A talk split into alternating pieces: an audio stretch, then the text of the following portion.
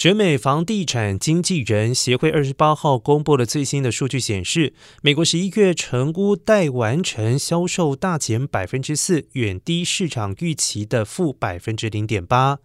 为连续第六个月下滑。该数据也意味着，美联储为了遏制通膨而升息的举措，为房市造成了沉重的打击。数据显示，美国十一月成屋待完成销售月减百分之四，市场预值为百分之负零点八，前值为百分之负四点六。成屋待完成销售指数降到七十三点九，低于十月修正后的七十七。除了疫情之前几个月短暂下降之外，该数据创下 NAR 从两千零一年推出这项指数以来的新低。